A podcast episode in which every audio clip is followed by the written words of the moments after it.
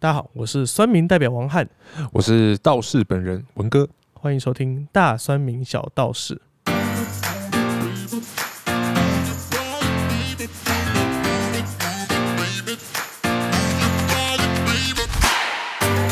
好，我们试播集结束了，那我们现在进入正式第一集节目。好，那第一集呢，我想聊聊很多人都有兴趣的，就是什么样的人会相信星座？哦，这个问题真的问的很好。其实我觉得，我觉得恋爱脑的人特别容易相信星座。哎，很多人可能不知道什么是恋爱脑，我们解释一下恋爱脑这个。恋爱脑就是一头热啊，就是谈了恋爱之后就完全没有判断能力，谈了恋爱就没有脑。没错，就是我们命理师的准客户啊。啊，对，晕船。对对对，我觉得应该可以这么说。对他晕了，就是他他对这个人满脑就这个人神魂颠倒啊。还有就是比较没有恋爱经验的人，我觉得会对星座很痴迷耶。我个人觉得他是星座是一种自我解释跟强化自我特质的一个行为。呃，我也这么认为。就他可能需要需需要更多的自我认同。是，因为我我自己其实没有很相信星座，可是我的观察应该就是。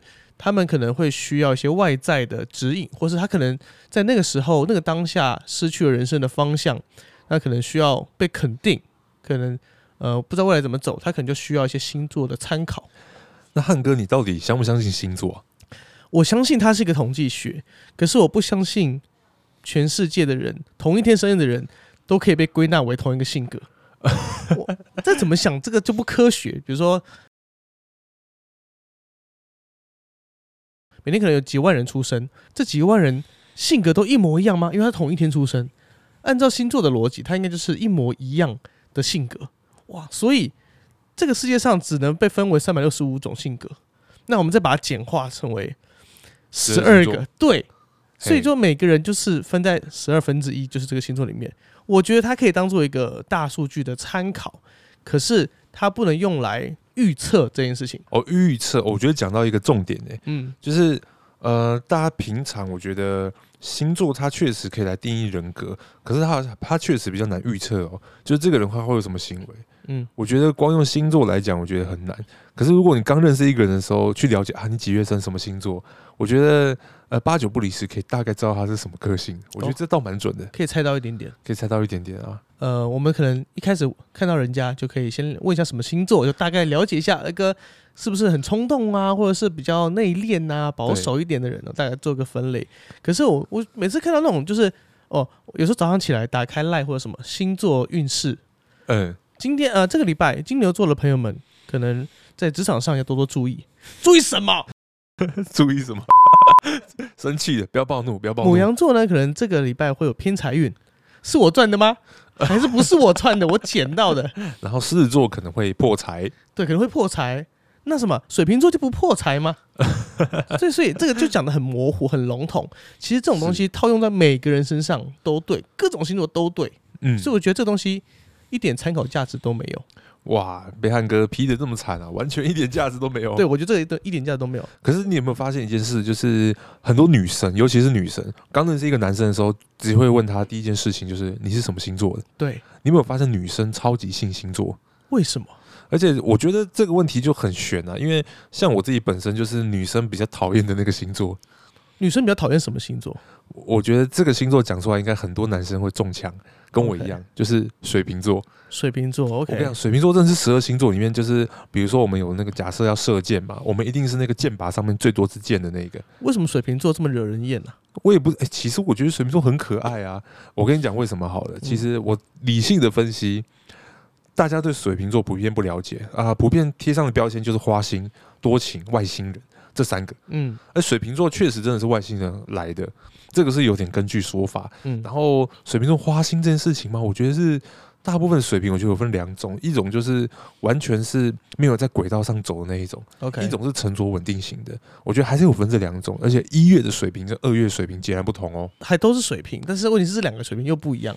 对，因为我我跟大家讲，我自己个人是一月的水平靠近摩羯座，然后二月的水平呢就靠近双鱼。那个水平是卡在这个双鱼和摩羯中间，你知道吗？所以我觉得通常一月的水平是比较沉着稳定的。二月的水平我遇过的吼，都其实比较接近双鱼，因为双鱼就有点像双子嘛。其实它就是有阴有阳，就是个性有内向有外向，很属于常变动的星座哦。对，所以基本上我自己认为啦，就是水瓶座大家通常会有这两种，而且嗯水瓶座不是大好就大坏。我什么什么是大好，什么是大坏？大好？就是我遇过的很多水瓶，就是企业家嗯，或者是老板，像是我记得周星驰好像就是水瓶座的，周星驰是巨蟹座，有一些就是坏到不得了的，或者是完全是不正常人类的那一种，嗯那也会是水瓶座。，OK，这么极端，我觉得水瓶座蛮极端，就是要么天资聪颖优秀，嗯那，要么就是可能就是非常的花心，然后整天拢溜连不知道在干嘛。哦，我认识的水瓶啊，就是放眼望去，我认周遭水瓶大概随便数数二十个吧，这这么多，二十个其实蛮多的二。十个。然后我对他们的理解就是，这些每一个人，据我的经验分析，真的就分这两种，不是大好就是大坏。你知道，因为我为了做这集的功课，然后我有我有去去查一下什么样的星座比较容易成为酸民，结果是不是？结果有三三个最容易成为酸民的星座，不是我说的哈，网络上网络上查到资料。第一个就是水瓶，就跟文哥讲的一样，为什么？他有分析哈。水瓶座呢比较无法接受和自己意见不同的人，在他们眼里看来呢，只有自己的想法才是最正确的，所以总是忍不住怒呛对方。不过在现实生活中啊，他们会有所顾忌，所以讲话不敢太难听。不过一旦水瓶座进入他的网络世界，就会立刻暴走，根本无嗯法跟其他人好好沟通，好像谁打的速度快，谁就是最有理的。水瓶代表觉得有道理吗？我觉得挺有道理的。所以为什么会说水瓶是外星人？就是我跟你讲，水瓶的看法真的是超级特立独行。嗯所以接受的人会觉得你超特别，不接受的人会说你根本就怪咖。哦所以他为什么很两极？是因为他很极端。OK 对，但是这种人，我觉得有一个明显的人格特质，就是不论是水瓶的男或女，都有一个一点很好的分辨特质，就是他们既富有很高的创造性，嗯，但是他们又很冷静沉着。哦，这个很厉害。这个很厉害，这个是因为水瓶它的这个属性其实里面就有涵盖这两种人格。嗯，然后再来第二个，第二个是双子，哎呦，怎么没有你啊？没有还到你啊，还没到我。还没到你。双子呢，因为双子座的表达欲望非常强烈哈，如果让他们保持安静，什么都不要说，他们会非常难受。嗯于是看到意见跟自己不一样的人呢，他们绝对双子座的朋友绝对按耐不住，恨不得用辩论去证明自己才是正确的。所以只要他们一上网哦，他很容易控制不了手指，在疯键盘上面疯狂的敲打留言，一定要吵赢了，他才会心满意足去休息。哎呦，那这些这两个星座应该都是你的好朋友哎，算命代表。算命代表好，第三名，第三名容易成为算命的星座是处女座，哎，不对啊，怎么没有母羊？没有母羊。你不是母羊吗？对，好，我等下再讲一下那个在跟网络上跟别人吵架的事情。啊，好，第三名处女座，为什么呢？因为处女座呢，在现实生活中比较安静，不太跟人吵架，很害怕自己惹上麻烦。不过在网络上就不一样了，因为没有人知道躲在电脑后面的人是谁，所以他们可以随心所欲的发表真实的想法。嗯再加上处女座其实在外面太过于压抑，所以网络变成他们一个抒发的管道。哎呦，所以摇身一变，跟平常完全不同的人格。有道理哦。这边有讲到，就是你可能容易成为酸民是在网络上，因为没有人知道你是谁。嗯你可能是用假账号，你有可能是就是锁了你自己的页面，人家看不到你是谁。是，所以有了这层屏障之后，大家就会激发出你不同的那一面。嗯所以刚才讲母羊座，母羊座本来就是很冲动的一个星座。汉哥现在是变星座专家了，星座专家对，我来胡乱一下，胡乱一下。来我只我只了解母羊座，其他十一完全不懂。母羊座其实它是一个很很冲动的星座，冲动，真的冲动，在外面遇到什么事情，就是看不爽、路见不不平，真的会拔刀相助。嗯就冲过去。所以在网络上呢，我们不会浪费时间做这种事情，因为我个人觉得在网网络上吵架很浪费时间。嗯，对，第一我又不认识你，你不认识我，我们意见不合，那怎么样？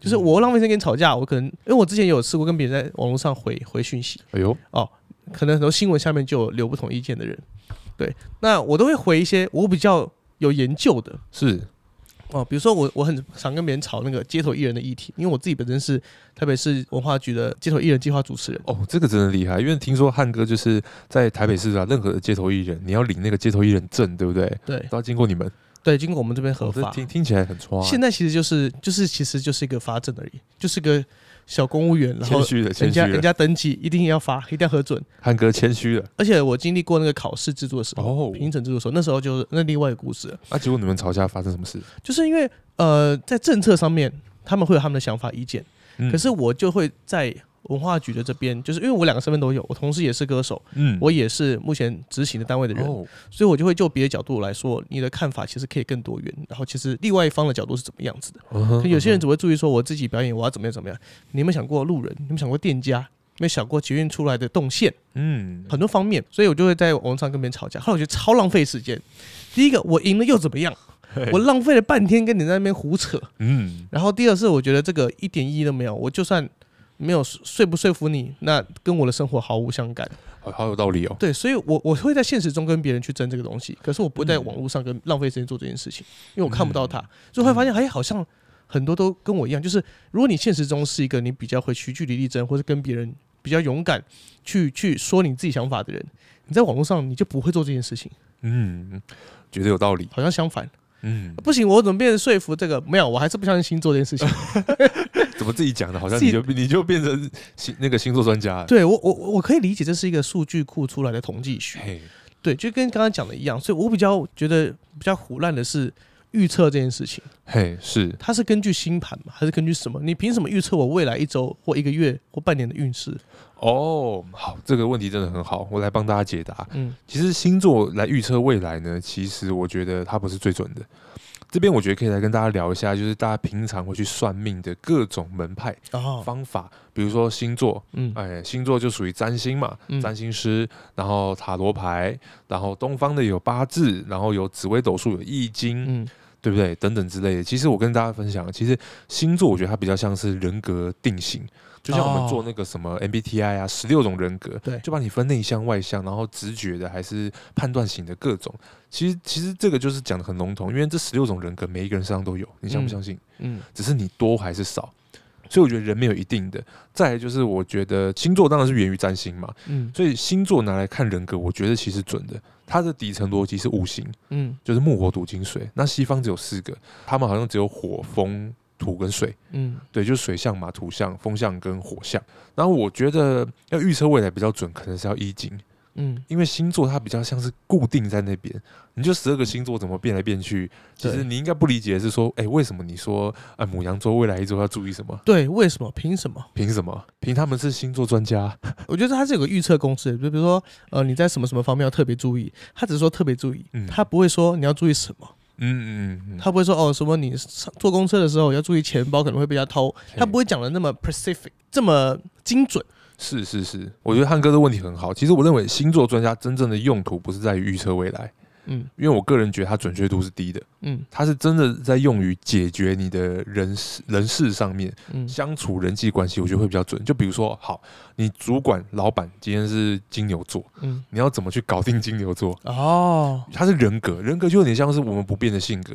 可是我说实在，我们一台公车上面十二种星座的人，搞不好呃全部都有。嗯，假设今天翻车，然后有血光之灾，十二星座的人都有了。十二星座人都有，对不对？那就准了、就很准了。里面某样座就说啊，对，他就在讲我，好准哦。对，所以其实我觉得他是星座预测未来，就是要靠真实的事件去验证。可是它的方向性真的很大。嗯，那我个人觉得它的，我觉得它的用途其实真的不是用来预测，哎，我坦白讲，那是用来做什么？它是就是用来了解你跟这个人要怎么相处。用来跟女生开话题的。哎，对，然后让怎么讨女生喜欢，这应该就是星座的最大的优势优点因因为大家可以发现，你真的跟一些遇到事情要问事那个有未解之谜的时候，你去问星座专家是找不到答案的。如果你有具体的事情，可是你比如说问说，那我要怎么追到呃处女座，或者是我要怎么追到水瓶座，这个星座专家可以给你建议，就是他的人格。可是这个东西我觉得一半准啊，那剩下一半就是变化。那不废话吗？如果你刚刚讲那个人格测验，我可以理解，因为我有做过，嗯它是根据你的每一题答案设计过，然后帮你引导到一个不同的方向，所以借由你做完这些几十道题，它就可以大概判断得出来你某些特质比较分数比较高，某些特质分数比较低，你就可以做一个自我了解跟自我评估。嗯可是星座是就是区分十二大块，哎、对啊，然后每一个人就是这十二大块里面其中一项，怎么可能就是我没见过这个人，然后我没跟他讲过话，我就光凭他的出生日期，我就可以知道他是什么个性。比如说母羊座冲动，金牛座固执，然后摩羯座歇斯底里，水瓶座外星人，你说类似像这样，，对就没有冲动的金牛座吗？还是有吧？还是有，但是我坦白讲，我觉得十二星座它真的有它的道理在，我认为它就是一个分析啦，嗯对啊，那比如说你说像是去算紫微斗数，诶，紫微斗数它就是讲命宫的，嗯，它就很像人生报表哦，直接把你的兄弟啊、财库什么什么叭叭叭全部列给你听，就你出生你就领一张身份证，哦，紫微斗数算这个，所以它算先天啊，算的很准。算命算的很准。嗯然后八字是怎么算？就是算你的生日出生的时辰，对。然后有年月日时，然后嗯总共有两组，所以它叫八个字。哦，那八字其实我觉得有也有点像是身份证，然后星座呢，我觉得它就像是人格分析，像是什么我们常遇到的什么 MBTI 啊，对，汉哥之前玩交友软体不是有常遇到，那那那些女孩子都会在自己的那个字界上面打说，哎，我是什么什么人格，对对，这个就讲到很多会不会相信星座的人也相信一些心理测验？我觉得是哎、我觉得他们普遍的心理逻辑其实属于同一种人，就是需要一个框架。我觉得所有相信星座或者相信命盘然后、人格的人，我觉得他们都是很相信一个东西，就是门当户对，还有框架。嗯，就是比如说，我今天是那个水瓶座啊，我就适合金牛座等等之类这一种。嗯，对，这是他们的认知嘛，对不对？对没错不能说不对。好吧，他们可能就是用这个去择偶啦。对对对对对对，没有错没有错。哎、他们如果少了这个，他们择偶会会很挫很挫败哎、懒人择偶包啊懒人，择偶包啊，这个就很像女生今天单身，她会去问命理师、问朋友、看星座专家，嗯，为的是什么？其实讲讲了这么多，都是为了要给你信心的啊、对，他告诉你说，哦，你可能会跟什么什么星座在一起，结果你偏偏就遇不到。那谈到星座，就要讲到一个那个巴纳姆效应 （Barnum Effect），它就是指嗯，就人们容易相信一些那种泛泛而言又可以套用在很多人身上的一个说法。那即使这些说法并不是很具体或者是很独特，但是这些说法常常会让人家觉得自己被描绘的很准确。但实际上，这种说法是套用于每一个人都是适用的。这就是讲到之前有一个心理学家佛瑞，是他就做了一个，在一九八一九四八年做了一个测验，他让一群学生做一个测验人格测验，然后测验完之后呢，每个学生会拿到属于自己的特质的分析结果，结果与自己契合的评分满分五分，然后最低一分还零分，然后他们就去写吧。就学生平均给拿到了四点二六分的高分，哦，但问题是每一个人拿到的测验都是一样的，嗯，一模一样的，真的哦，对，所以他就是用呃星座的逻辑去引导吗？对引导你，然后你会觉得哦，我就是一个这样的人格，然后其实他就是讲了一个很笼统的事情，是，所以人会为这样子的事情而感到受吸引，嗯，然后觉得认同，然后我就是这样的，我就是一个心里很受伤，但是又渴望爱情的人，每个人都这么觉得啊哎、，可是每个人好像都这么想哎、对呀、啊，没有人不渴望爱情啊。对，所以你就会觉得哦，我是这样的人。可是这种东西碰在每个人身上都一样啊，每个人都有都有个呃想要实现的梦想，只是现在碍于现实，然后只好先忍忍辱负重，然后期待有一天可以完成自己的梦想。呃废话嘛我我觉得你刚刚讲那个效应，其实总结一句话就四个字，就叫对号入座。啊，对，可是你有没有讲过？你说你的汉哥，你的意思是，假设今天没有了十二星座，嗯，那么这些话可能就没办法讲出来，因为它没有一个框架让你去对号入座。对他没有坑让你去做，一个萝卜一个坑。不是这样用的。所以汉汉哥的汉哥的观点就觉得星座命盘它就是一个谎言，是不是这样子讲？我觉得这个这是一个蛮胡乱的东西。蛮胡乱。真的，算命代表出现的。我觉得在某种逻辑上，它是可以被分类，像人格测验，好，可以可以大概根据每个人不同的判断去做一个很细致的人格分析。但是星座，他讲的他超笼统，然后他也没有做过什么任何的测验。嗯嗯嗯，对你，你怎么去让大家去对号入座？他只是讲一个很笼统的事情，然后你觉得哦，我我我我好像属于这个，然后就做下去。嗯对，可是可能身边的人不是这么认为啊。你觉得你是这样的人，可能身边的人不是这样认为，嗯，这也是很常会发生的事情。对啊，我我觉得我可以分享两个故事。这两个故事，一个是讲星座准，然后跟不准的。OK，你想先听哪一个？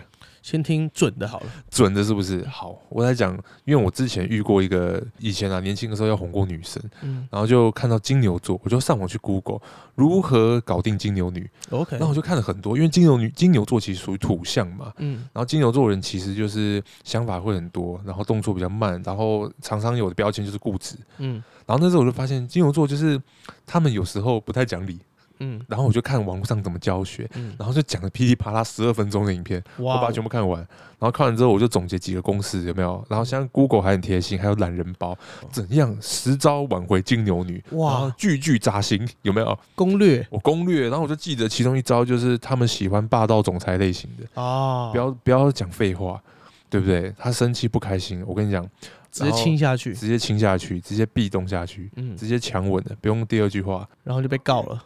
人丑性骚扰，我我永远记得第二招，我觉得很管用，嗯就是吃甜食。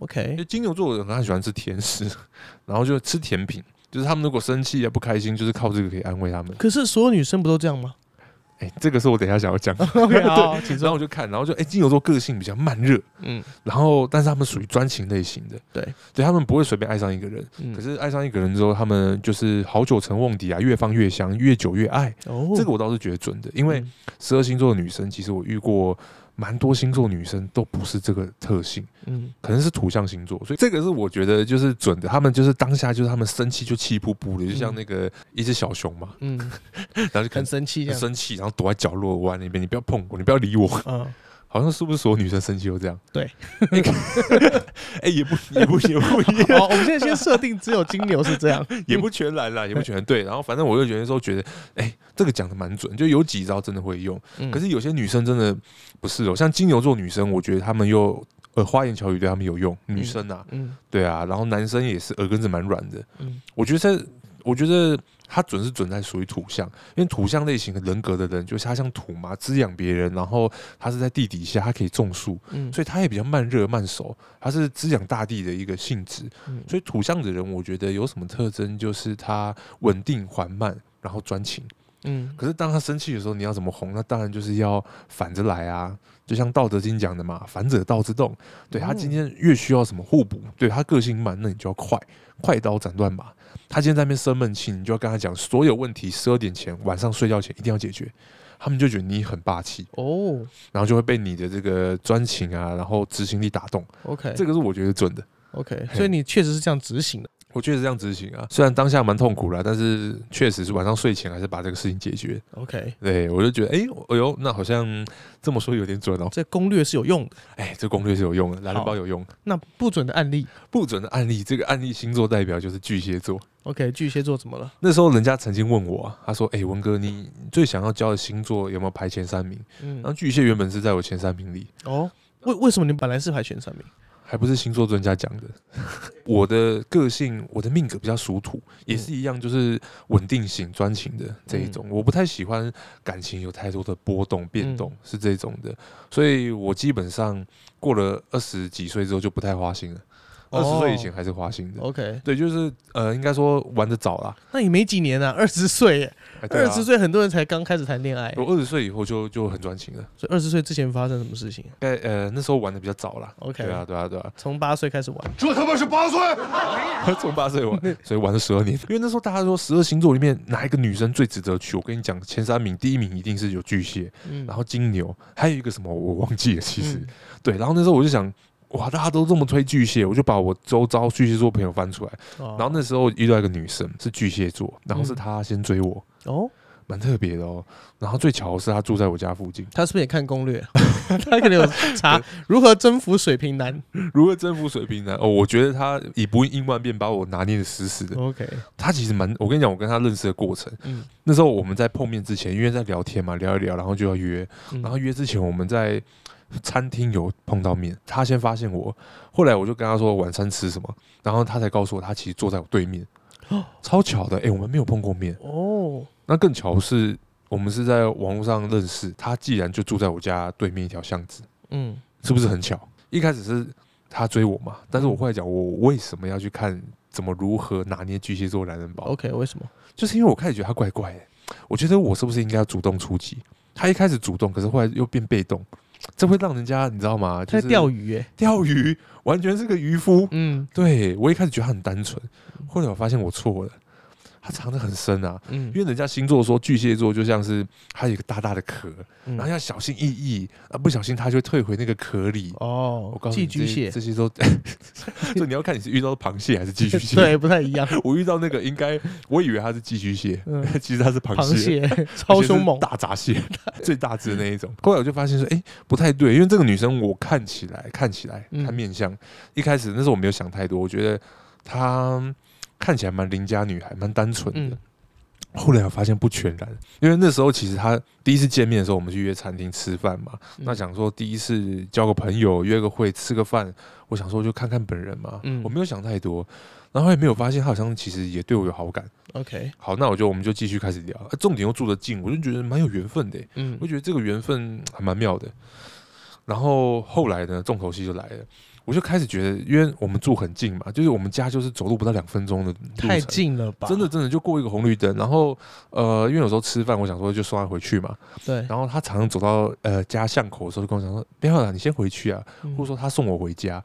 我想说，一个弱女子要送大男人回家，嗯嗯嗯，这是这是这是何等心态可？能他就不是霸道总裁类型的，他不是，我就觉得他很奇怪，我就觉得说，因为第一次见面他就跟我讲说他呃两年单身，OK，单身两年了，两年没交男朋友哦，我就这么信了，他怎么说我怎么信。嗯我想说，嗯，上网查巨蟹座嘛，把这个人设打得很好，对，然后我就全信了啊，邻家女孩啦，可以娶的，我就全信了哦。嗯然后后来直到我觉得有一天不对劲，就是约好要拿东西给他，然后他一直推迟。照理说他不会，因为之前有有过一两次经验，就是我可能顺便买了什么饮料或什么，嗯我顺便带给他，然后他都会很欣然接受。嗯就那天特别奇怪，他就是呃足不出户，嗯然后必不出门。这么宅，对对对对对对对，他因为网络上有说巨蟹座很宅嘛，所以这个人设帮他铺的很好。对，没错，后来就发现怪怪，因为后来我想说不对啊，因为我买东西回来我也很忙啊，我想说我就送给你，我就要走了，嗯。我没那么没那么多时间跟他哈拉，我就嗯索性打电话。嗯，就那一通电话之后，奇怪的事情又发生了。怎么了？他就是那时候讯息有回我，嗯。然后电话没接哦，第一个电话没接，然后过了大概二十分钟回，然后过二十分钟回讯息的内容就回的牛头不对马嘴，嗯。因为我前面有跟他讲说，哎、我要给你东西什么，结果他回我是回我前一天的讯息，哦，就是随便找一个，然后 LINE 不是可以就是回复你某一句吗？对。某一个话，他回的都是我前一天的，哦，跟更早之前的，嗯，就讲说什么要吃什么什么，反正就牛头不对马嘴，当天的删掉了，删掉了。我那时候直觉我想说，一定是他旁边有人删掉，对，然后我就索性打电话给我一个姐姐，她也是巨蟹座，老江湖了。她真的是老江湖，嗯这个原来四十几岁吧，恋爱经验丰富。他直接跟我讲：“弟，我告诉你，他肯定在骗你。我跟你讲，百分之百，他旁边一定有男人。”嗯然后后来想，所有事情都在一起。从他第一次跟我说他单身两年，然后到送他回家的过程当中然后到这一次不接电话，这三个我就知道说不对劲。后来想想啊，惨了，他应该是有男朋友。所以你意思是说巨蟹座是一个谎言很多的巨 哎、我我这样讲出去，会不会以后交不到巨蟹的朋友？巨蟹的朋友们，如果你们有在听这个节目的话，可以下在下面留言拜托先不要反评一下。反评一下。好啦，我我我不要不要不要你们算命出来，我自己反评。我觉得巨蟹座啊，我身边认识的一些，我觉得其实都不错。来不及了，这段我会剪掉。真真的假的？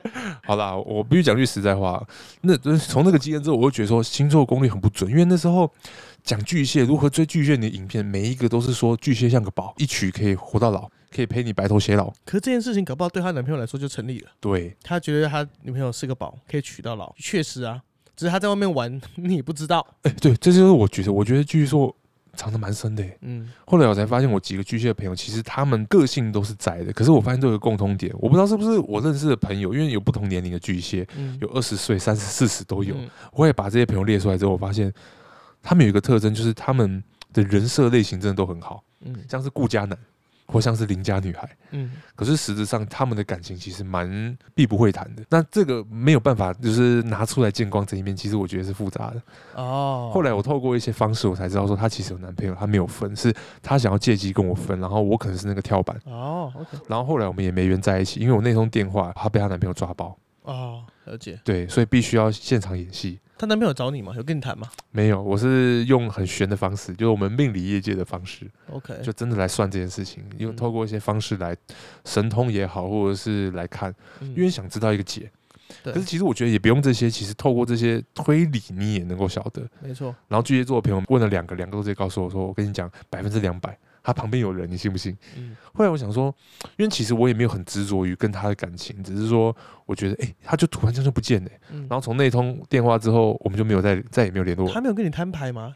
没有给你任何的真相，没有。所以你也不知道真相怎么样啊。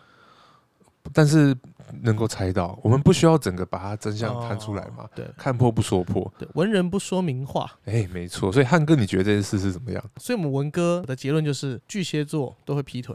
不要乱说话。不可以，不可以这么讲。我们得罪一大批巨蟹座人怎么办？直接下标。没有啊，因为我有很好的朋友都是巨蟹座，男生女生都有。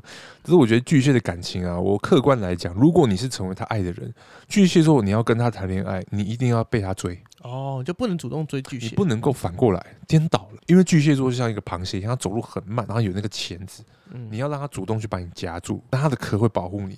可是你今天如果是渔夫，你去追他，他就跑了。你给他那个网子补起来，他那个钳子就给你把网子剪破，自己跳出来 是。这个逻辑吗？我自己的经验啊，哦再加上我朋友有一个也是，然后也是七八年的感情，，OK，他是男生巨蟹，嗯然后后来跟他女朋友分手，嗯哼，然后我就觉得说他其实人也蛮好。还有一点就是，我觉得因为我是风象星座，嗯巨蟹座，我觉得百分之九十都是被动的，，OK，你要找到主动的很难。为那个巨蟹座，我那时候爬了超多巨蟹座有关的影片文章，基本上全看完了。做功课啊，然后看完之后，结论就是每一个人都说，主动的巨蟹是少之又少，遇到请珍惜。哎呦，我身边就有一个好朋友，摩羯男，他就是被他女朋友巨蟹座倒追，嗯但是那个我觉得就是很另类的，，OK，，对，就是主动巨蟹真的很少见，嗯，所以这个是我觉得。对，刚刚准的是讲那么一下下，不准的我们讲了一大长串。没错，这到底准还是不准呢？你你你怎么定义这个星座的准确度？呃，你是说他的做事还是个性？性格好了，性格哦，性格为人，我觉得就是验证啊，就是比如说大家都说 OK，水瓶这个呃很花心，然后或者是说感情啊对象都换很快，嗯那我就会看这个人的经验嘛，过往匹配一下，嗯，看你交过几个对象，然后你做事稳不稳重，没有人会告诉你这个事实啊。哎，所以我们要会看呐、人家问女生交过几个男朋友，你都要减五；问男生交过几个女朋友，他都会加五。男男生要加五，女生要减五、哦，男生会自己吹嘛？哦，我交过好多个女朋友，其实其实没有那么多。真的哦。你可能女生交过很多个男朋友，他会少报哦，那我们要不要来聊一个劲爆的？劲爆什么？你遇过交过最多男朋友的女生是交几个？我遇过交过最多男朋友的，据我所知，不，那个表定上的 标签上面写的是 表定上 自我介绍栏，外包装上面标示的是呃六七个，嘿，可是实际上应该十几个，哦，如果我们买的洋芋片如果都像这样就好了，对，里面都空气，里面都空气哎打开了哎没有很多，对，所以所以可能就是会碰轰啊。了解。你遇过的嘞，二十几个吧，二十几个，嗯嗯，也太夸张了吧？还好。可是你怎么知道？是他告诉你二十几个的？毕竟你跟他也是朋友嘛，然后看着她这样换男朋友的速度，我觉得她换男朋友的速度都比我换工作速度还要那她会告诉她男朋友她交过几个男朋友、前男友？不会。对啊，但这是我看过最最多的啦，就身边大概就是数一数，帮他算一算，哎，大概二十几个男朋友，OK，然后平均每个大概三个礼拜，太短了吧？哎，不是不是三个月，三个月，哦讲错讲错。三个礼拜就不是朋友，是跑跑步的朋友啊，跑友 对，哦。跑友啊，哎，我也有男生朋友也是交过很多的，哦也是随便数一数，就是你光讲出名字就十几个，嗯，没讲出名字应该二十几个吧，哦，加起来应该至少三十，二十几岁。这么多，对啊，现在的现在的人真的是现在人都习惯吃吃麦当劳啊，吃素食吃素食习现在真的是非常开放啊。真的。好，我们来聊聊那个星座在生活上的实用性好了。好。对我来说，我觉得星座最大的实用性就是开话题、社交，就是对于一个完全陌生的人，你可以跟他说：“哎、什么星座？”然后你可以从这点去去切入去聊天，我觉得是哎、这最大的，而且我觉得是唯一的用处了。对对对，就是星座被创造发明出来，我觉得最最大的功用就是让大家开话匣子用。对，开话题用。聚会，哎、第一句话不能讲说，哎、我做什么的，这样很尴尬。嗯，哎、你什么星座？男生都会问你做什么的，女生会问你什么星座。哎、光这一点就证明，你看男女的诉求不一样，对男生都是关注事业，女生都关注爱情。对，就就是跟我们试播集聊的一样，男生就是事业，女生就是爱情。对，男生来算命都是算事业线。男生会先问，就哎、你做什么的，就看有没有资源可以互相互相串接一下哎、。对对对对对，哦，女生没有在乎那么多，每个好像你你你把女生每个都讲都像恋爱脑一样。是是我讲的 吗？这个男的什么星座？身高多高？哎、然后最后才说做什么的。对哎、女生的择偶条件就是高富帅，按照顺序来嘛，先问身高外表嘛，对，然后呃那个富有没有钱摆中间，嗯。然，后帅不帅？哎、我觉得应该是高帅富，高帅富，高帅富。这个顺序是这样子。对身高多高，嗯。然后颜值怎么样，嗯，最后才看有没有钱。然后百分之九十的男生都在最后一关倒下来，跟那跟星座无关呐、还跟星座无关的。所以如果按照这个结论来说，女生也没有很那么相信那么管星座嘛。我觉得其实以我们命理师的经验来讲，我觉得会在我们咨询过程中聊到星座真的很少，大部分他们都自己能够过滤。哦，女生可能都比我们还了解星座。女，生很懂星座的、啊，对，可是他们不懂，就是除了星座之外啊，我遇到这个好不好，还有看人这件事情，我觉嗯得他们可能真的不是很很熟，不然我们不会一天到晚都遇到说啊，这感情怎么办，然后啊遇到渣男了什么什么的，跑来问我们。嗯，所以我们两个完全不懂星座的在那边讲个屁啊！所以今天来宾应该是要嗯邀请一个星座专家，对不对？下次出第二集，找个星座专家懂的人，然后来跟我们解惑解惑。我跟你讲，你找不到了。我们今天这一集讲出去，你休想要找到星座专家。已经没了。已经没了说这个不相信星座的这两个家伙，好，那我们聊聊我们星座有没有什么克星，就是有没有什么，反正啊，星座这这点是绝对没有帮助到两个人相处的关系或走下去的关系。嗯，但是我觉得有一个我觉得可以聊蛮悬的啊、就是天蝎座这个嗯星座。如果这个星座的听众啊，其实我真的要大大的给你们一个赞，就我很喜欢天蝎座。天蝎座朋友们怎么了？哎、天蝎座是一个，我觉得我是这个那个叫什么反指标、哎，大部分的人都不太喜欢天蝎，为什么？因为说天蝎会记仇啊。哦，心机比较重。强啊，嗯等等的。哎、可是我爸妈都天蝎座，OK，我最好的朋友啊，跟有一些贵人也都是天蝎座。那你觉得准吗我觉得天蝎座确实是占有欲比好像会比较强，？OK 嘿，然后会不会报复呢？我觉得没有啊，像我妈的容忍度就还蛮高的、啊。OK，是对你而已而已，还是对所有事情都是？哎、对所有事情、哎，嗯我觉得我觉得这个就比较另当别论了。嗯所以很多，所以星座常常就是给天蝎贴一个标签，说爱记仇，然后会报仇，会报复。那我觉得这个是不准的。我遇到天蝎座通常都是对感情都还蛮蛮好的。嗯对，所以我觉得不像星座中他讲的那那个样子，嗯，就是啊天蝎座怎样怎样的，对啊，我觉得这不准。不管怎么样，星座再适合了，我觉得扯到什么一些远距离恋爱这种事情，在他面前你就是个屁。好问题，好问题。我觉得星座这个事情真的是像我们讲的这个远水救不了近火嘛，对，对不对？所以当这个星座你讲的再合的两个星座啊，然后结果遇上一个远距离，哎，那其实很尴尬。远距离这部分呢，就是我非常非常有感，因为我是以前高中时候在加拿大念书，因为我会讲国语、台语、英文还有广东话，哦，厉害耶！所以我那时候我常常会去带一些新生去嗯机场接一些新生到学校去，因为我们是住宿嘛，呃，我们可能从中国或是香港、台湾这边去的，或马来西亚来去的，我就可以充当一下翻译。然后把他们接到学校去，这样。那我们在机场到学校中间坐了校车上面就开始聊天，就说：“哎，你从哪边来啊？”，最多人问就是会聊，就是哎呦，你在呃原本的国家有没有交男女朋友啊什么的嘛？因为我们是一人一间房间，我会帮大家分好房间之后，我会带大家 tour 一下学校，巡一下学校。学校会特别要我去关心一下新来新进的朋友。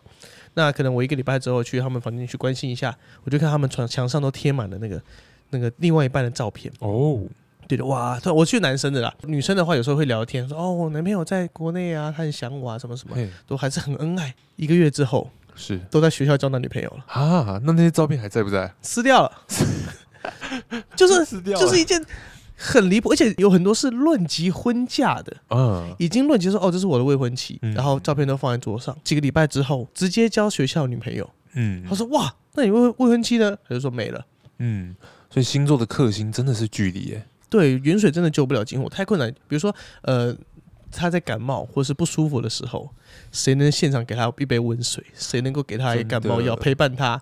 真的，这个人就赢了。你再远也没用。没错。既然如果距离是星座的克星，那要怎么样去对抗所谓的远距离，嗯或者是说安全感？